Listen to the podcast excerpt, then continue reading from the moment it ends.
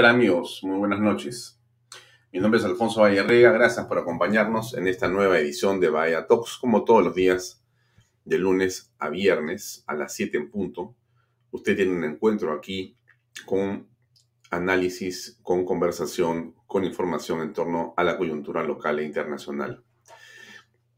Como siempre le recuerdo, puede ver usted este programa por las redes sociales de Alfonso Baella Herrera, también por las de canal B.pe y también salimos en directo a través de Expreso, del diario Expreso. Salimos por sus redes sociales vía expreso.com y expreso.tv. Más de 1.5 millones de personas potencialmente están conectadas a las redes durante la emisión de este programa.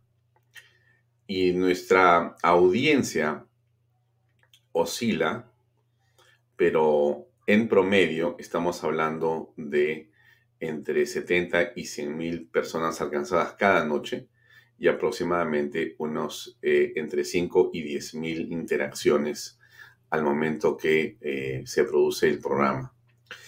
Eh, y eso nos parece algo, algo muy importante de comentar, dado que estamos en la era de los medios digitales y este, por cierto, es un medio digital 100%. salimos por canalb.pe que es nuestra página web donde usted puede encontrar no solamente este enlace en este momento para ver en streaming este, este programa, sino también puede encontrar todos los programas que se transmiten en Canal B.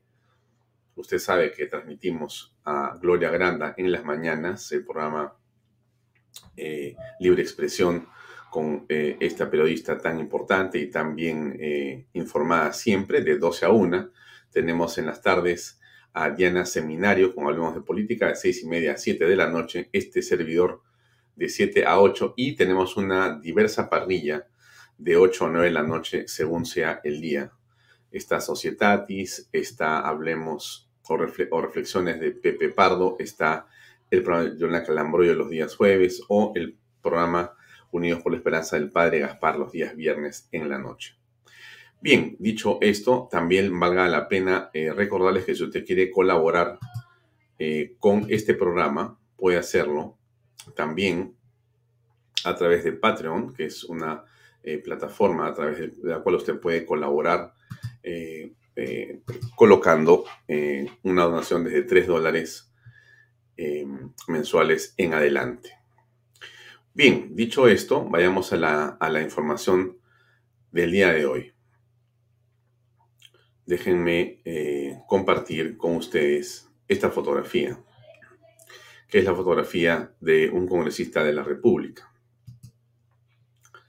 El Pleno del Congreso estuvo debatiendo hoy la cuestión de confianza, como usted seguramente ha escuchado. Estuvo Mirte Vázquez más temprano, terminó como a las dos horas su presentación, entre 11 y las 2 y 2, entre las 11 y la 1 y cuarto, ni 20 de la tarde terminó su presentación los congresistas salieron a almorzar y al regreso eh, se dio eh, el debate.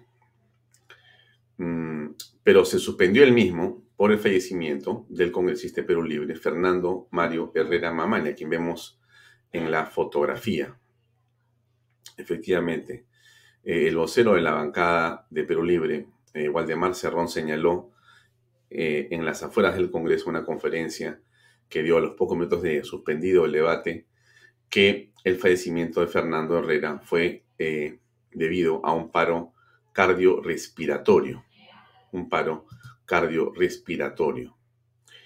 Em, el congresista Fernando Mario Herrera Mamani era un docente y un político peruano de 55 años de edad, un hombre joven, nacido el 31 de julio de 1966 en Hilo, en Moquegua.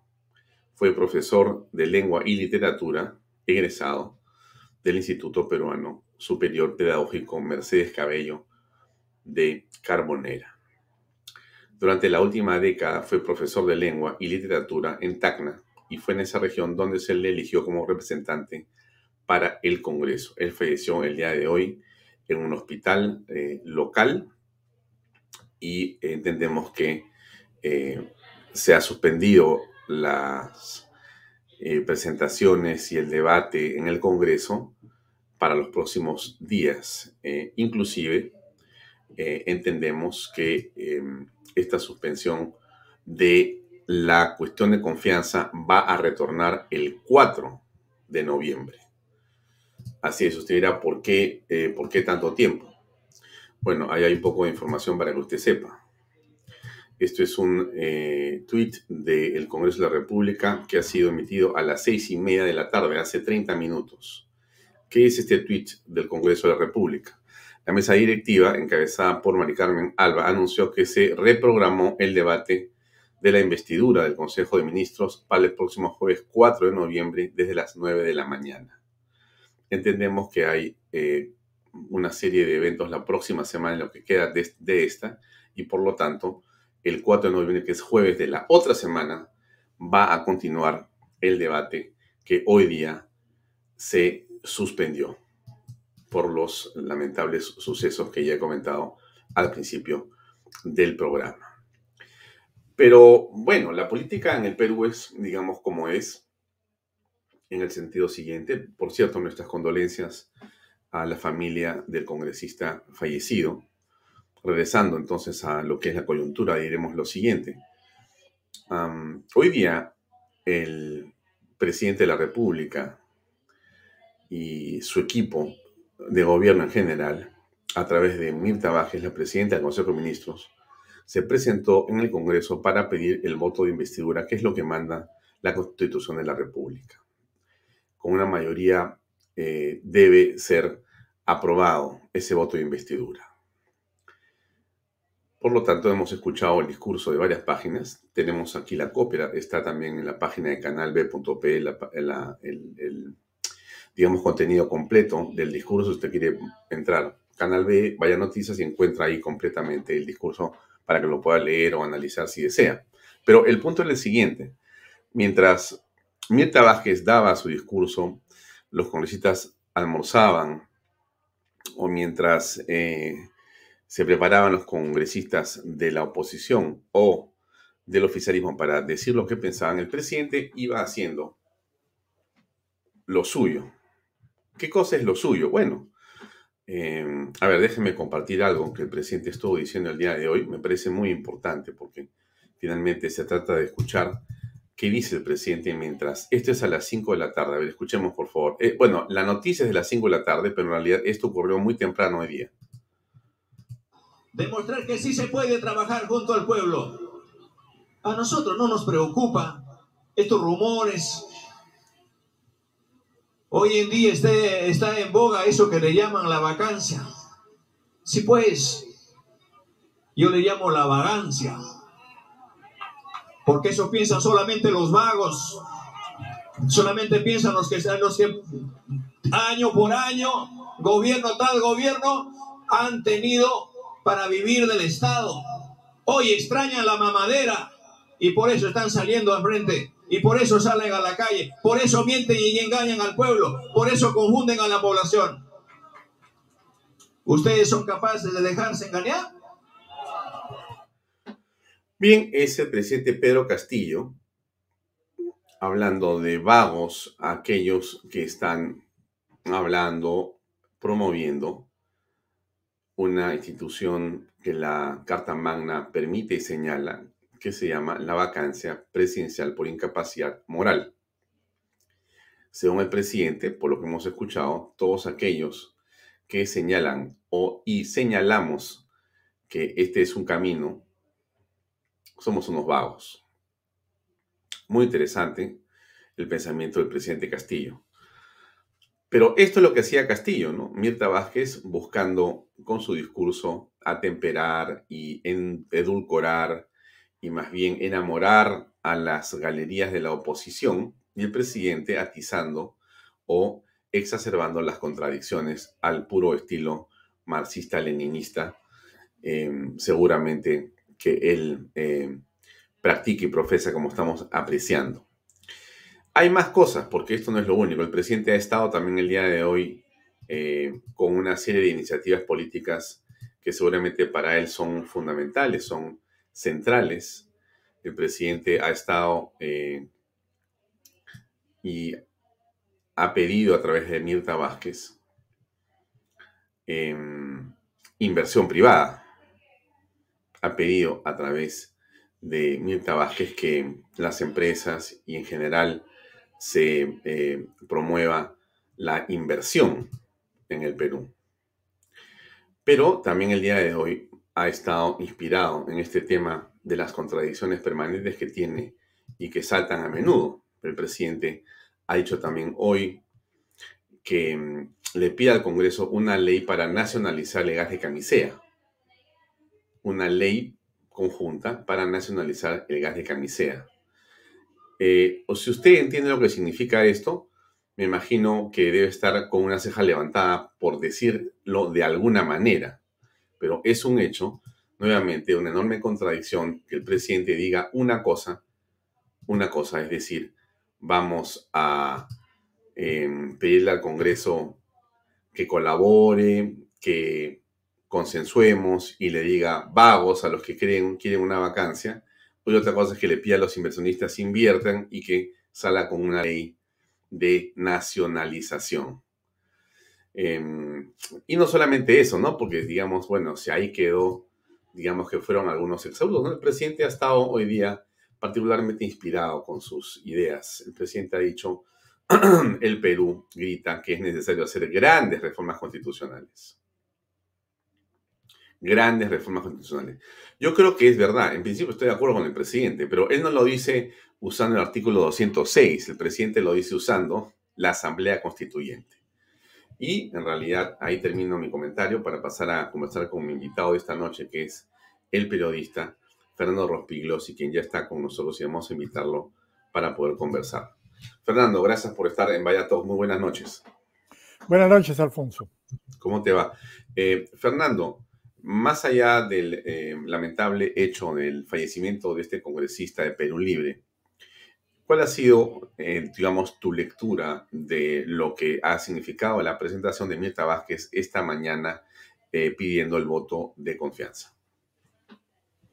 Bueno, en primer lugar me sumo a tus condolencias, a las condolencias a la familia del congresista que lamentablemente ha fallecido el día de hoy. Ahora, eh, respecto a lo que ha ocurrido en el Congreso y en los discursos que has mencionado tú de Pedro Castillo, creo que es una continuación de lo que hemos vivido desde el primer día de este desgobierno. Estamos ante un desgobierno absoluto. Eh, ellos han mandado a esta señora Mirta Vázquez, eh, que es la presidenta del Consejo de Ministros, a dar un discurso, eh, digámoslo así, intrascendente. No ha dicho nada espectacular, no ha dicho eh, nada nuevo, nada distinto. Ha tratado de barnizar todas las cosas que ellos quieren hacer como por ejemplo quieren hacer una asamblea constituyente para cambiar radicalmente eh, la constitución y establecer una dictadura, esa es la finalidad, pero ha dicho que se requiere un nuevo pacto constitucional o una cosa así. O sea, siempre tratando de eh, eh, crear un ambiente, digamos, de no confrontación, de no llegar a un enfrentamiento, porque ellos lo que necesitan es el voto aprobatorio del Congreso. Entonces, eh, es una táctica que utilizan para eh, tratar de pasar esta valla. Pero, sin embargo, Pedro Castillo hace lo único que sabe hacer, o sea, es un agitador de plazuela. Pedro Castillo no es un hombre que pueda eh, manejar, no ya digamos el gobierno nacional, no puede manejar un, gobierno distrital.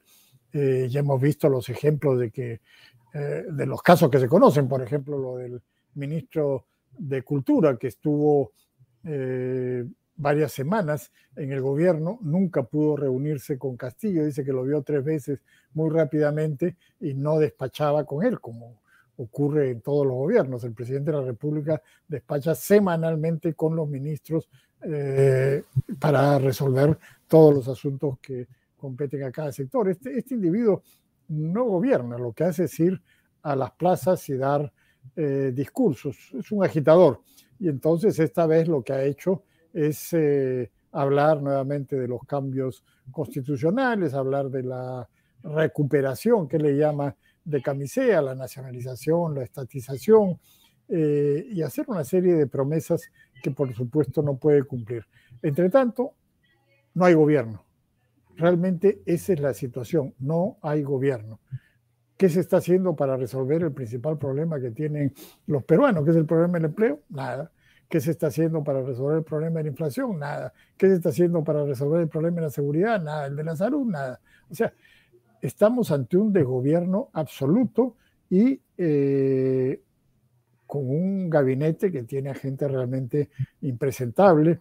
Eh, había algunos, eh, no sé si ilusos o cándidos, que pensaban que Mirta Vázquez iba a llegar hoy día a la presentación ante el Congreso habiendo sacado por lo menos a algunos de los ministros eh, más eh, controvertidos que hay, pero no han hecho ningún cambio.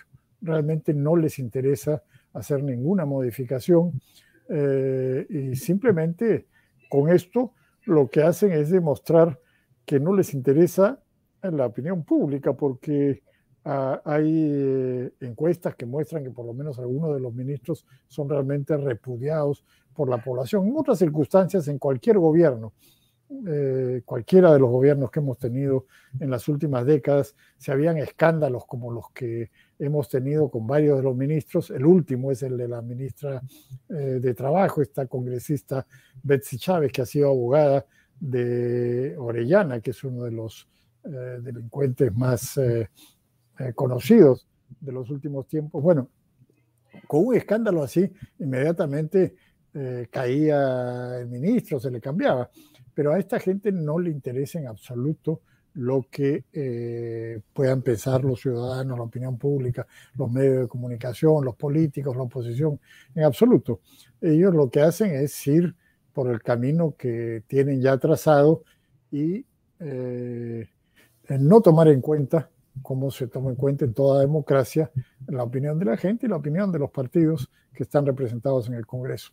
Así es que yo creo que en este de gobierno no hay ninguna otra solución que la que ha mencionado Pedro Castillo esta mañana, que es la vacancia. Eso me parece cada vez más evidente. Mm.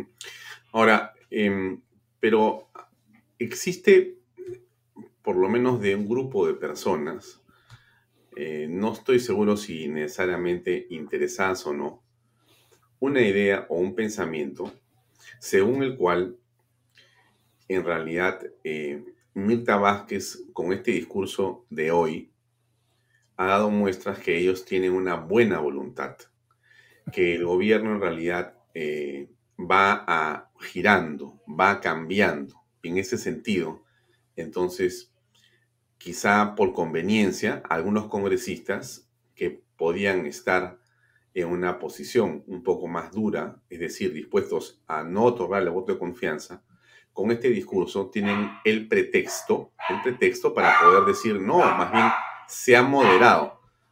Eh, y bueno, ese es un tema interesante de escuchar. Pero con respecto, en la misma línea de la reflexión, quería hacer, decirte lo siguiente, Fernando. Específicamente, en el discurso, la señora Mirta Vázquez dice lo que quiero leer a continuación, que son tres líneas sobre el tema de la Asamblea Constituyente. Lo edulcora, ¿no? Pero lo, deja presente, dice así. ¿ah? Por lo tanto, me gustaría que se entienda que he venido a proponer un acuerdo, un pacto que beneficie a todos los peruanos, un nuevo contrato social por la estabilidad, la democracia y los cambios que nos demandan. Un renovado pacto constitucional que se sustente en objetivos comunes a favor de la igualdad, de la lucha contra la corrupción, de reducción de la pobreza y de reactivación económica con justicia. Ya, a ver, te lo han dicho en el programa de gobierno, te lo han dicho en el plan bicentenario, te lo han dicho el presidente el 28 de julio, te lo ha vuelto a decir en todas sus formas Bellido te lo han dicho todos los voceros de ellos. Te lo dicen los ministros principales. Te lo dicen los ministros actuales. Te lo dice la señora Mirta Vázquez. Te lo escribe en el mensaje de hoy. Y la gente sigue diciendo, pero ¿por qué eres tan desconfiado? Ellos no van a hacer eso. ¿Por qué estás obsesionado con el señor Castillo y con la Asamblea Constituyente? Realmente eres obstruccionista. A ver, ¿cómo, cómo pensamos sobre eso, eh, Fernando Rospigliosi?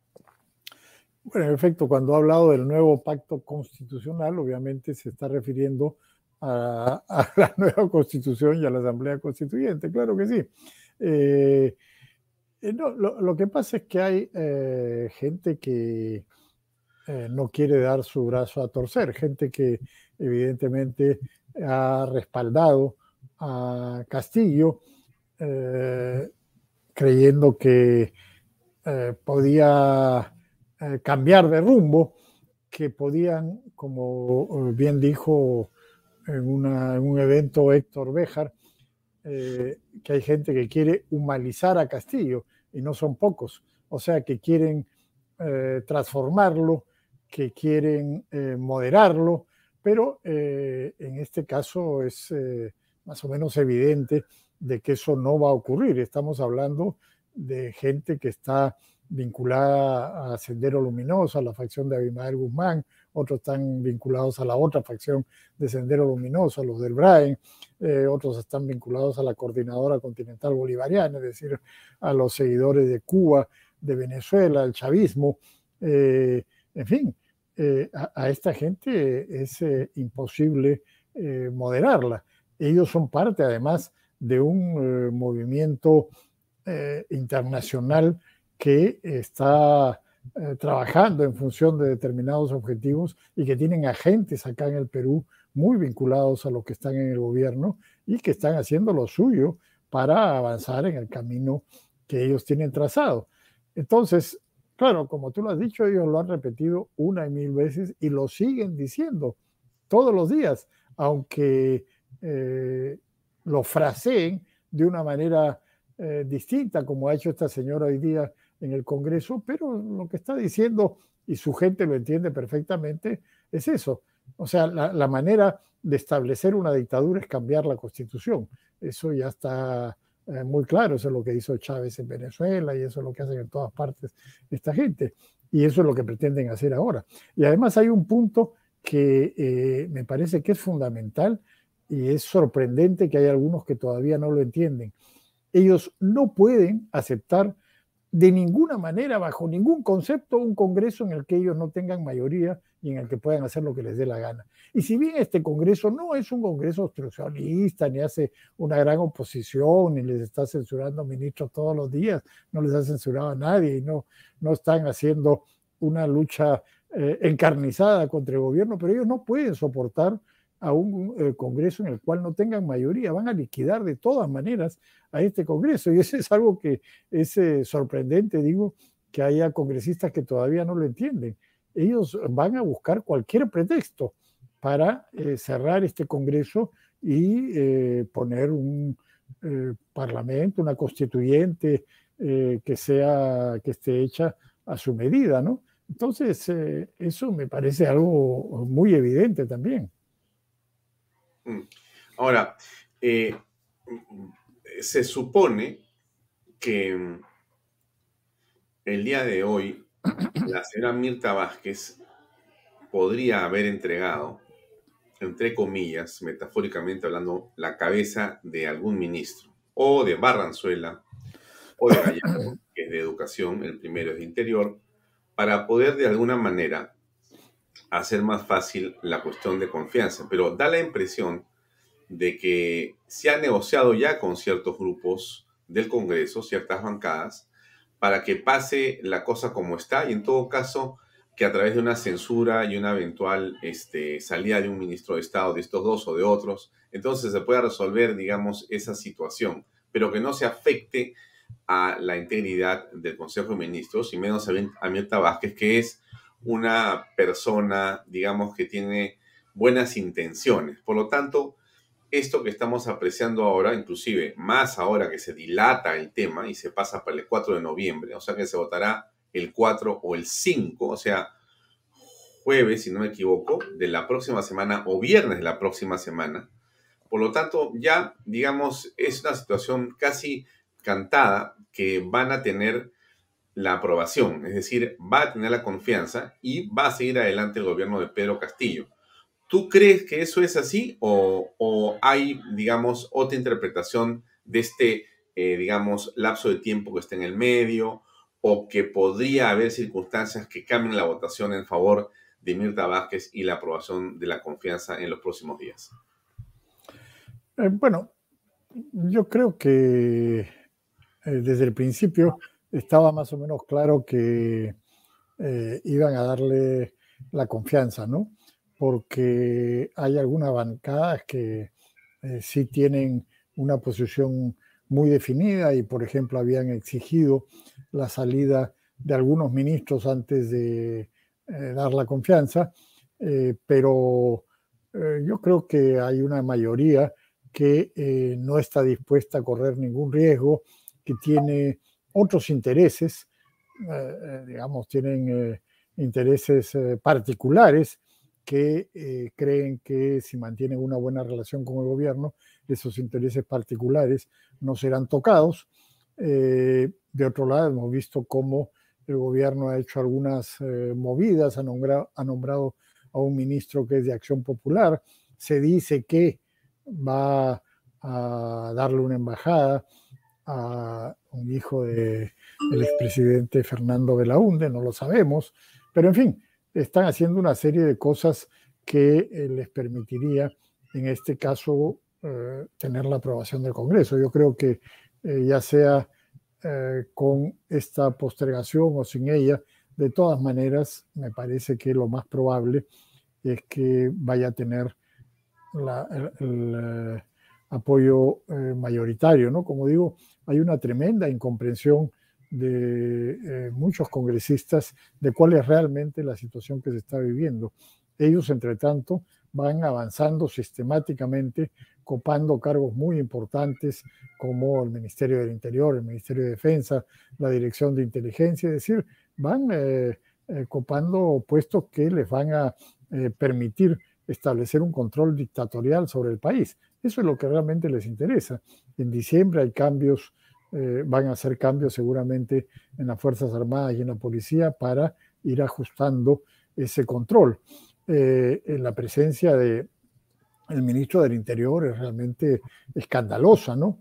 Porque siendo el narcotráfico la principal amenaza a la seguridad nacional del país, eh, es eh, increíble que haya un ministro que abiertamente favorece el narcotráfico, es decir, favorece eh, la coca ilegal que va para el narcotráfico, y que ha estado haciendo agitación en favor de eso hasta el día anterior a estar en el ministerio.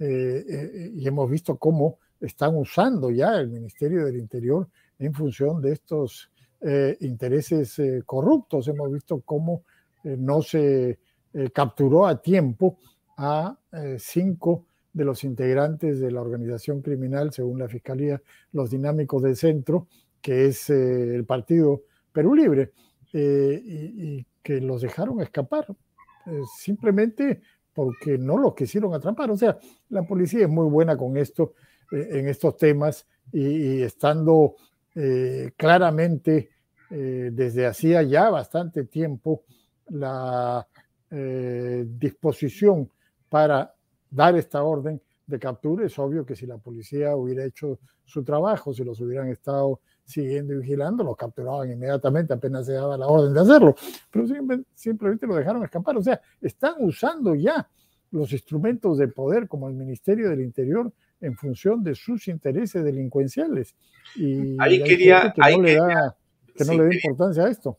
Quería hacer ahí una, una tingencia, porque el día de hoy tú tienes que haber visto Expreso, y esta, esta, esta noticia realmente es insólita, por decirlo de alguna manera, por comenzar a conversar, llamémosle insólita, ¿no? Es decir, imaginemos que estamos eh, en un kiosco de periódicos en algún país de América Latina y leemos este titular de un periódico de circulación que dice lo siguiente, chuponeo masivo a fiscales y jueces del Poder Judicial. Al descubierto detalles de centenares de miles de interceptaciones telefónicas a magistrados en una suerte de barrido de todo lo que se habla en la vida privada las 24 horas del día. Esto es de una, digamos, peligrosidad eh, enorme, ¿no? De una gravedad enorme pero nadie eh, ha tenido mayores comentarios al respecto. O sea, eh, estamos en una situación realmente gravísima y no se dice nada. Yo, tú has sido ministro del Interior, conoces eh, qué pasa con el servicio de inteligencia o con las, digamos, facilidades que tiene el Ministerio del Interior para poder hacer seguimientos a delincuentes con órdenes judiciales, pero no por orden de carácter político. Ahora, antes de tu, de tu comentario, Fernando, permíteme poner un poquito de la publicidad y venimos en unos segundos, por favor.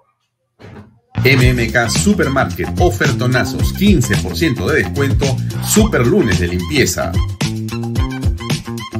Super martes de cuidado personal. Super miércoles de pollo y cerdo. Jueves de cerveza. Super viernes de pescados y mariscos. Super sábados de parrilla. Super domingos infantiles, llévate el segundo producto a mitad de precio. MMK Delivery 960-587-331.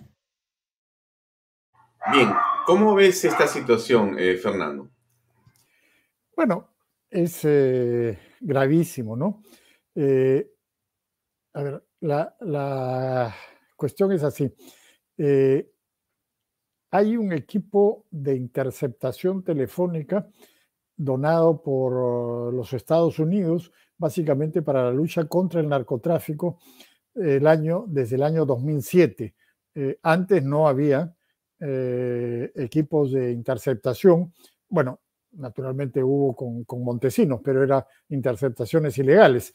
Pero eh, recién a partir del año 2007 hay un equipo eh, de interceptación telefónica que es usado legalmente por, estaba en manos de la Dirección Antidrogas y era controlado por jueces y fiscales y también por los donantes. Es decir, era muy difícil usar ese equipo para cosas que no fueran las estrictamente legales. Pero después Ollanta Mala compró eh, un equipo muy potente, un equipo de interceptaciones israelí, diez veces más potente que el que había, eh, y que fue instalado a dónde? En la Dirección Nacional de Inteligencia, en la DINI. Eh, después, en el gobierno de Kuczynski, teóricamente ese equipo pasó a manos del Ministerio del Interior, pero sin embargo, está en el mismo lugar que fue instalado, que es en la dirección eh, de inteligencia. Y ahí ya no están, eh, eh, bueno, los donantes internacionales que tenían una vigilancia sobre su propio equipo para evitar que fuera mal utilizado. Entonces, ahora, si bien teóricamente las interceptaciones se hacen a pedido de la Fiscalía y con supervisión del Poder Judicial, en realidad ya sabemos que por lo menos desde el gobierno de eh, Vizcarra, eh, ya las cosas eh, son mucho más oscuras porque haya habido ya intervenciones absolutamente irregulares. y es la utilización tanto del sistema de inteligencia como probablemente también de los instrumentos que tienen a su alcance para hacer cosas ilegales, ¿no? De hecho, Humala las hizo. Recordemos que la Premier Najara fue censurada por el Congreso precisamente por investigaciones ilegales que hacía en ese momento la Dirección de Inteligencia en el gobierno de Humala. Ahora, imaginemos pues que las cosas eh, van a ser eh, muchísimo peores, ¿no? Porque estamos ante un gobierno eh, comunista que no cree en la democracia, que no respeta la legalidad, para ellos todos son pelotudeces democráticas y probablemente estemos también ante la presencia de servicios de inteligencia extranjeros que sí saben hacer eh, cosas muy feas, ¿no?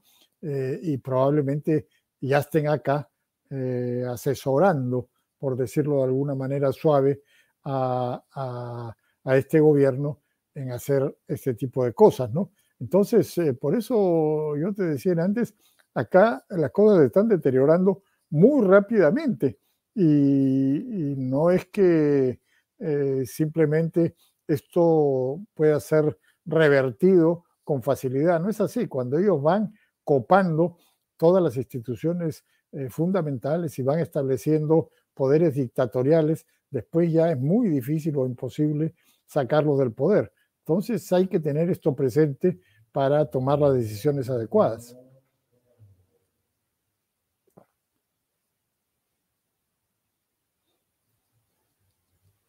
Micrófono.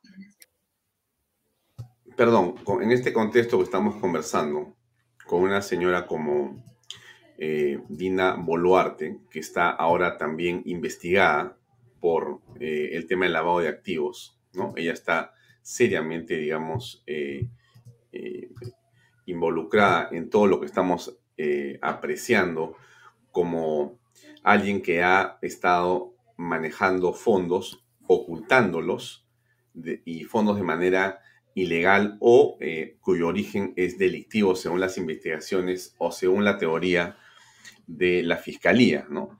Ya, ¿cómo se entiende, cómo se entiende que vamos por los 100 días, eh, Fernando, y el presidente eh, continúa sin dar cara a la prensa? O sea, eh, ¿de qué manera se puede comprender o de qué manera se puede haber aceptado ya, porque los medios han aceptado que esto sea así? ¿De qué se trata? Bueno, es un gobierno comunista al cual no le interesa la opinión pública. Es decir, eh, en democracia, un gobierno tiene que dar cara a la población, a la opinión pública, a través de los medios de comunicación y a través de conferencias de prensa, de entrevistas, explicar los problemas, explicar lo que están haciendo, explicar sus propuestas, pero también responder a los cuestionamientos. Y este es el gobierno que más cuestionamientos ha tenido eh, que yo recuerde en los últimos 50 años o quizás 100 años, no lo sé. Nunca ha habido un gobierno que tenga tantos cuestionamientos por la pésima eh, calidad o por la catadura de la gente que ha llegado al gobierno con ellos. Entonces, tendría que dar explicaciones. O sea, este individuo Castillo tendría que estar respondiendo por qué nombró a Bellido, por qué nombró a Maraví, por qué ha nombrado a Barranzuela, por qué eh, puso como embajadora a Richard Rojas y, todos estos... Eh, no dice nada. No, no dice nada. Es que no le importa, por favor. Son comunistas, quieren establecer una dictadura, no les importa la opinión pública, no les importa lo que piense la gente. Ellos siguen avanzando en su propósito. Eh, y, bueno, claro, también hay que decirlo. La otra cosa es que este individuo, Pedro Castillo, es un inepto, un incapaz, un incompetente, ¿no?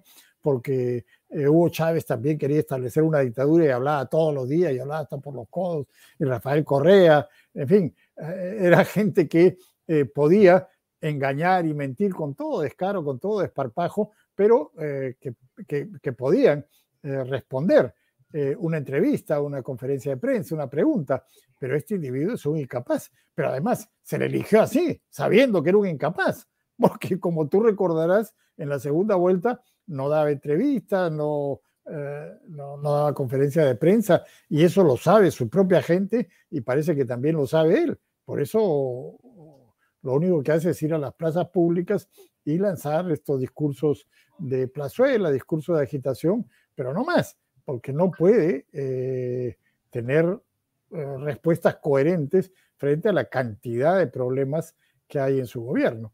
Entonces, en síntesis, por un lado, desprecio a la opinión pública y por otro lado, incapacidad, ineptitud del individuo que ocupa la presidencia de la República. Entonces, eh, esas son las razones por las cuales no dicen nada. Y tampoco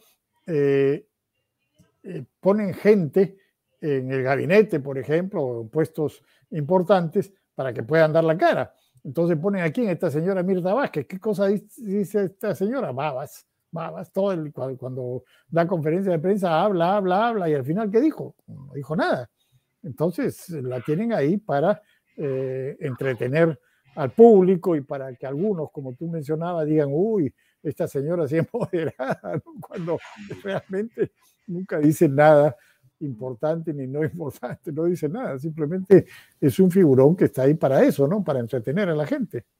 Mm, ahora, eh, ¿hasta cuándo esto puede eh, durar, Fernando? Eh, el día sábado o domingo, si no me equivoco, el comercio publicó un análisis detallado donde se muestra unas encuestas que se hace, un análisis que hace Ipsos en general, y muestra que el respaldo de Castillo eh, cae en el sur, el rechazo a su gobierno, la desaprobación crece sobre todo en el sur en estos primeros tres meses.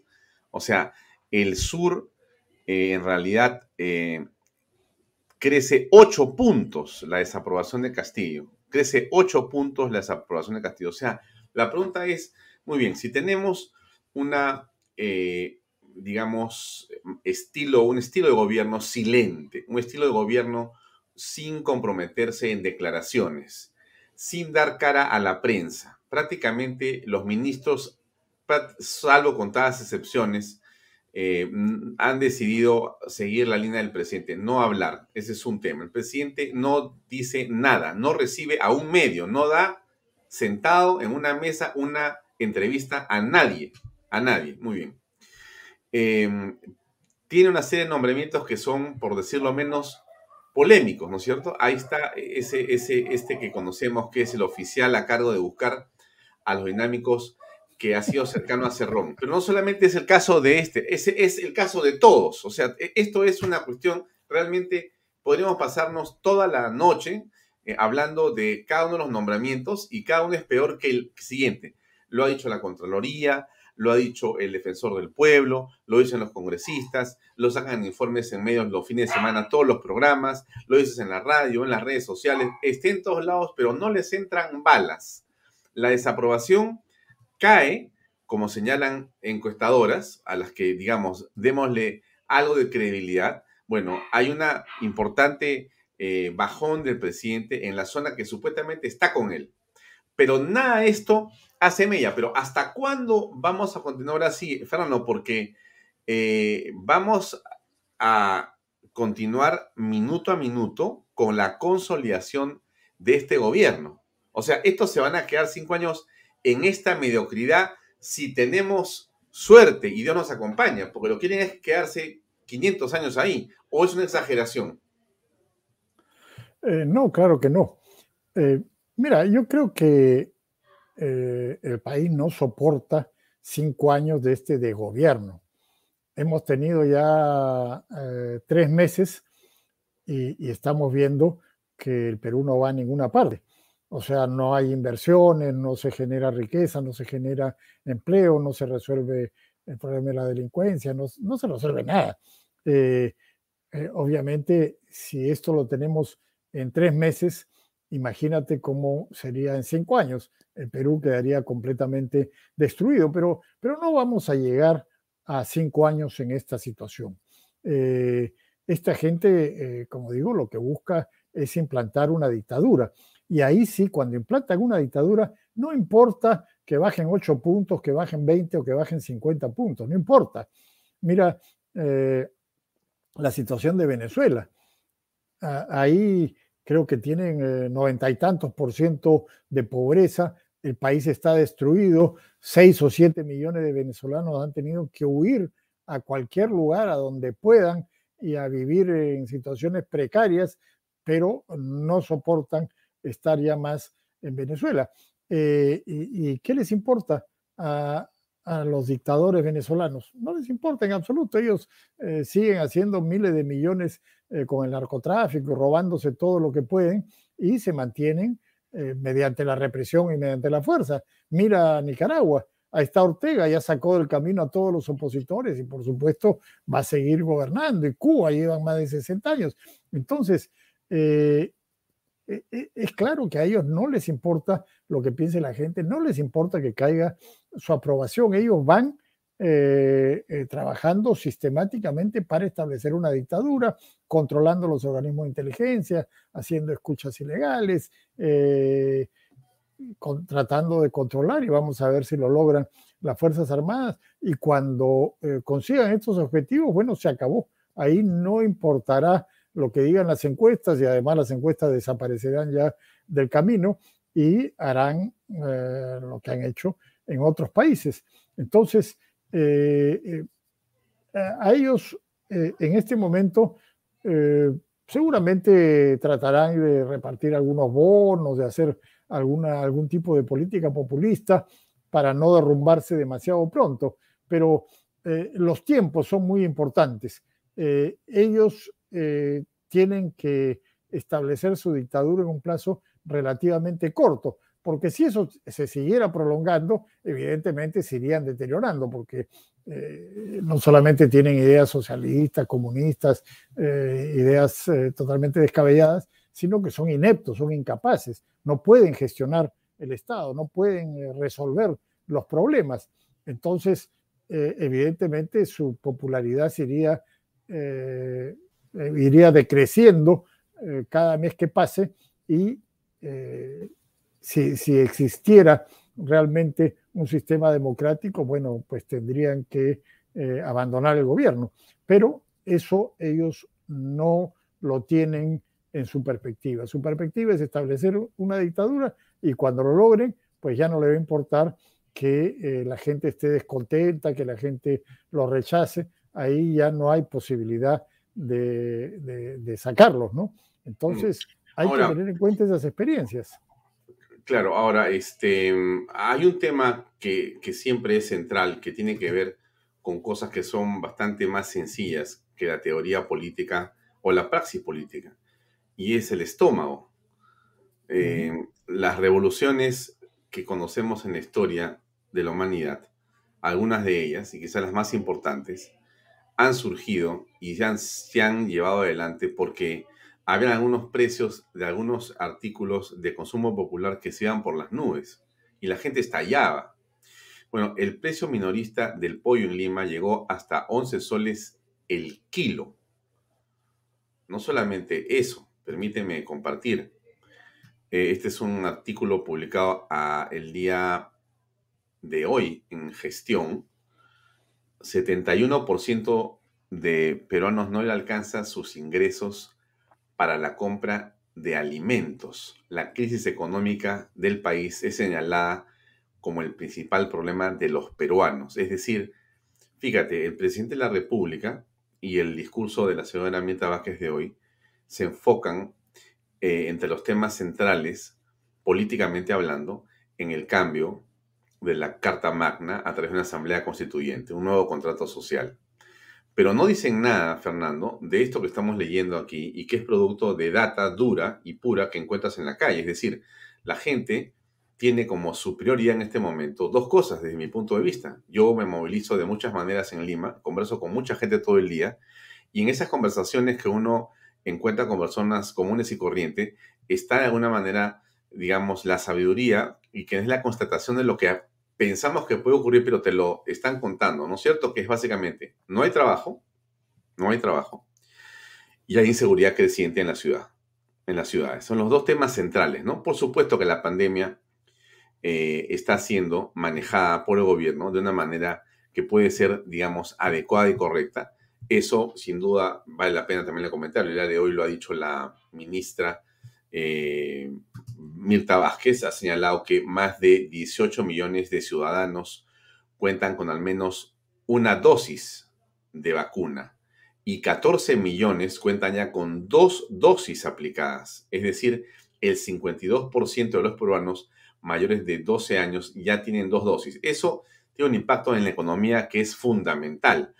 Pero al margen de ello, que eso ocurre para los que, digamos, eh, han podido vivir de sus ahorros y entonces pueden mover a los restaurantes y comenzar nuevamente a mover la economía, el hecho concreto es que la clase que no tiene ahorros y vive del día a día, que ha perdido sus empleos producto de la barbaridad de Vizcarra y compañía frente al manejo del país, en realidad se encuentra en este número que estamos hablando.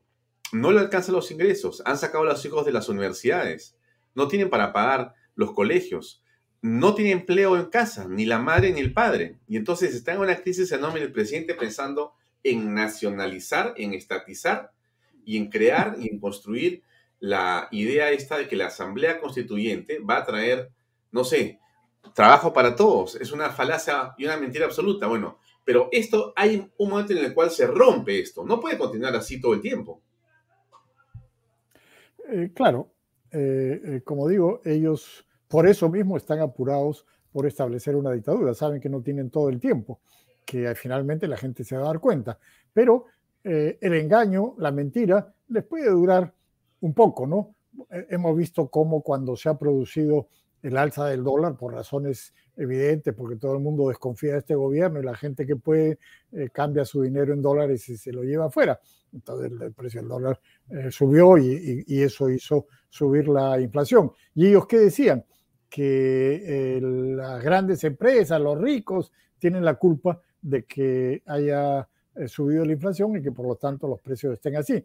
Sube el gas. Entonces, ¿qué dicen? Hay que nacionalizar, hay que estatizar el gas, como si eso tuviera algo que ver. No tiene absolutamente nada que ver con la subida del precio del gas y de los combustibles, pero eh, ellos mienten y todavía hay gente que eh, les cree. Pero eh, además van apareciendo nuevas evidencias. Por ejemplo, acaban de meter preso a este individuo indescriptible que era el gobernador regional de Arequipa y así una serie de autoridades regionales y locales que han derrochado y desperdiciado miles de millones de soles del el canon. Eh, sin embargo, ¿qué dice el gobierno de eso? No dice absolutamente nada. O sea, ahí hay uno de los grandes problemas que tenemos en el país. Eh, en los últimos 20 años ha habido mucho dinero, mucho dinero que ha ido a los gobiernos regionales y municipales que se lo han robado, lo han mal utilizado, lo han derrochado, simplemente no lo han invertido. Pero de todo esto, ¿quién tiene la culpa? Ah, las grandes empresas, eh, las empresas mineras. O sea, eh, mienten sistemáticamente, no responden sobre estos problemas que, a, los cuales deberían estar dando una explicación, una respuesta, pero la verdad se va abriendo paso. Pero la verdad se abre paso con cierta lentitud. La mentira es mucho más rápida, pero la verdad se abre paso con cierta lentitud. Entonces, ¿Todo esto va a ir calando en la gente? Sí, claro, todo esto va a ir calando en la gente, pero eh, poco a poco. Y, mientras tanto, ellos se dan cuenta que tienen que avanzar más rápido para controlar los organismos fundamentales del Estado y establecer su dictadura, ¿no? Entonces, eh, eh, yo creo que estas cosas como la subida de los precios, la necesidad de la gente que no puede satisfacer ni siquiera no puede eh, tener acceso a la canasta básica. Eh, todo esto va a ir eh, golpeando, pero las cosas no caen por su propio peso, hay que explicarlas, hay que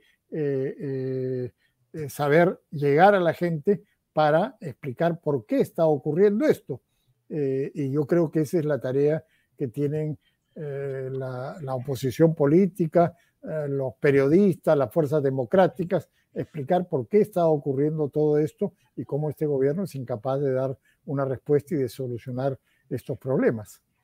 Para terminar, eh, Fernando, ¿tú ves un peligro en la libertad de expresión? ¿Sientes que el gobierno va a necesitar eh, tomar el control de los medios principales, de regular el Internet, de comenzar a trabajar en la línea de las censuras previas o las censuras en general? Sin ninguna duda, sin ninguna duda. O sea, así como eh, un gobierno comunista como este no puede tolerar tener un Congreso en el cual no tiene mayoría, no puede tolerar una prensa independiente. Ahora ya hemos visto cómo hay eh, nuevos métodos pues, para eh, controlar los medios de comunicación. Vemos cómo en Venezuela, por ejemplo, a los medios impresos, bueno, les cortaron el papel, no tenían acceso al papel o era a precios eh, insostenibles. Eh, después les hicieron denuncias, les pusieron multas millonarias. En fin, hay mil maneras de liquidar a los medios de comunicación. Hay muchos países, desgraciadamente, hoy día en el mundo que hacen eso a través de, una serie de mecanismos que no son los que se usaban antes, ¿no? Los que se usaban hace 50 o 100 años, donde eh, se metían al medio de comunicación y ya lo, tomaban y se acabó, como hizo la dictadura de Velasco, por ejemplo, en los años 70, eh, simplemente expropió todos los medios. Ahora tienen una serie de mecanismos que no son tan eh, brutales y tan evidentes, pero que son igualmente eficaces para acabar con la libertad de prensa. Y, y a este gobierno lo ha dicho, y lo ha dicho y lo ha hecho. Hemos visto cómo tratan a los medios de comunicación, cómo, cómo han hecho eh, juicios a, varios periodistas y a varios medios, los han amenazado abiertamente, y si bien hoy día no han podido llevar adelante su propósito porque todavía no han establecido una dictadura a la hora que, logren controlar los principales resortes del poder que todavía no están en sus manos, pues sin duda van a liquidar a la prensa independiente. Es imposible que un gobierno comunista subsista al lado de prensa independiente. Eso no pasa en ninguna parte del mundo. Bien, vamos a una última pausa de unos segundos y venimos con la última parte de Vallatos. Un segundo, por favor. MMK Supermarket, ofertonazos, 15% de descuento, super lunes de limpieza. Super martes de cuidado personal. Super miércoles de pollo y cerdo. Jueves de cerveza. Super viernes de pescados y mariscos. Super sábados de parrilla. Super domingos infantiles, llévate el segundo producto a mitad de precio. MMK Delivery 960-587-331. Muy bien, la oposición la sientes unida para terminar, Fernando. ¿Cómo la ves? Lamentablemente no. Lamentablemente, a pesar de todos los esfuerzos, de todos los llamados que se han hecho, lamentablemente no hay una oposición unida. Es verdad que por lo menos a nivel del Congreso se ven eh, coordinaciones y ciertas acciones eh, conjuntas, pero eh, no es realmente lo que se necesitaría en una situación como la actual. No estamos frente a un gobierno normal, no estamos frente a un gobierno democrático, no es una situación en la cual se puedan permitir estas diferencias, estas eh, distancias que hay entre los grupos opositores. Yo creo que se requiere mucho más. Ya tenemos también experiencia de Venezuela y de otros países donde una oposición dividida fue lo que permitió que esta gente avanzara y se hiciera de todo el poder. Entonces yo creo que eh, siempre hay que estar reiterando el llamado para que eh, la oposición se una, que forme un verdadero frente democrático, un núcleo que eh, pueda oponerse, que tengan eh, un objetivo eh, común para evitar que en el país se implante una dictadura comunista, chavista.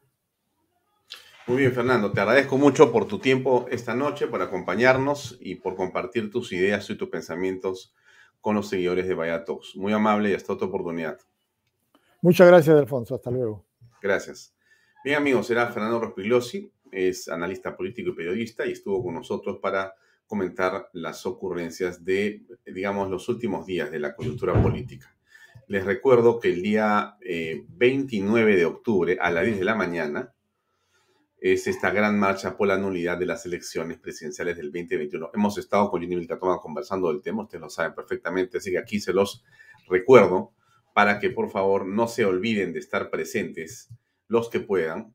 Ahí está eh, ahora la jueza es la doctora Soledad Blácido Báez, quien va a llevar a cabo la audiencia de la demanda de amparo. Es en la avenida esquina Abancay con Nicolás de Piola frente al Parque Universitario. Ustedes ya conocen el tema, lo hemos conversado el día viernes con Niño Catoma, así que por favor estén presentes en este evento, que creo que es un evento de enorme importancia. Hay que estar presentes en los momentos claves y este es un momento clave fundamental. Bien, y si usted quiere colaborar con Baella Talks, es el momento de hacerlo. Desde 3 dólares mensuales puede usted hacerlo vía patreon.com slash Baella Talks. Desde 3 dólares mensuales hasta, digamos, la cifra que usted pueda hacer. Nos va a ayudar a cubrir los costos de este programa. muchas gracias. Nos vemos entonces el día de mañana a las 7 en punto en otra edición de este programa. Muy buenas noches y Dios mediante nos vemos mañana. Permiso.